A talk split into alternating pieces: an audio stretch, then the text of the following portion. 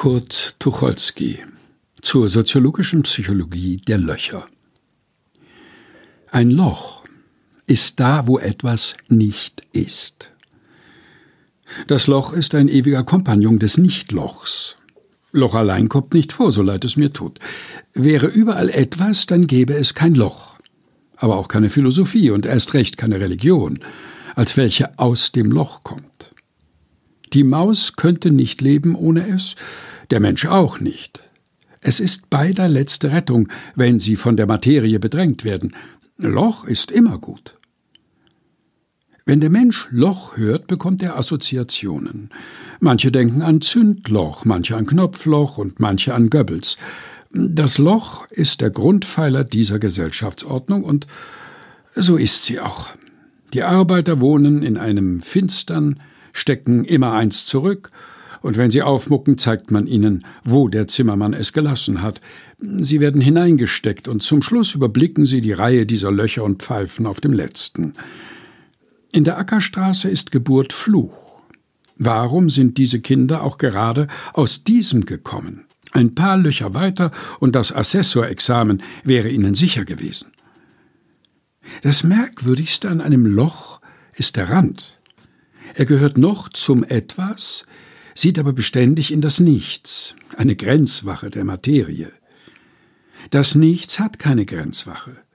Während den Molekülen am Rande eines Lochs schwindlig wird, weil sie in das Loch sehen, wird den Molekülen des Lochs festlich?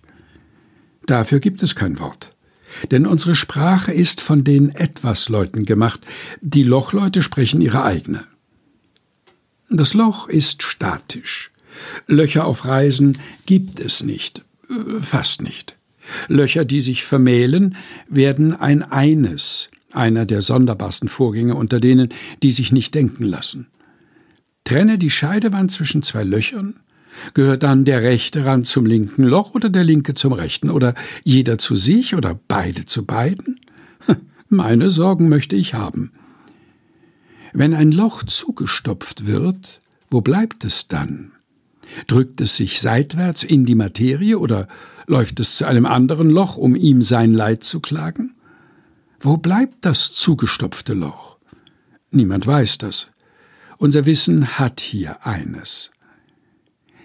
Wo ein Ding ist, kann kein anderes sein. Wo schon ein Loch ist, kann da noch ein anderes sein? Und warum gibt es keine halben Löcher? Manche Gegenstände werden durch ein einziges Löchlein entwertet, weil an einer Stelle von ihnen etwas nicht ist, gilt nun das ganze übrige nichts mehr. Beispiele ein Fahrschein, eine Jungfrau und ein Luftballon. Das Ding an sich muss noch gesucht werden. Das Loch ist schon an sich. Wer mit einem Bein im Loch stäke und mit dem anderen bei uns, der allein wäre wahrhaft weise. Doch soll dies noch keinem gelungen sein. Größenwahnsinnige behaupten, das Loch sei etwas Negatives. Das ist nicht richtig. Der Mensch ist ein Nicht-Loch und das Loch ist das Primäre. Lochen Sie nicht, das Loch ist die einzige Vorahnung des Paradieses, die es hienieden gibt. Wenn Sie tot sind, werden Sie erst merken, was Leben ist. Verzeihen Sie diesen Abschnitt, ich hatte nur zwischen dem vorigen Stück und dem nächsten ein Loch ausfüllen wollen. Kurt Tucholsky zur soziologischen Psychologie der Löcher, gelesen von Helge Heinold.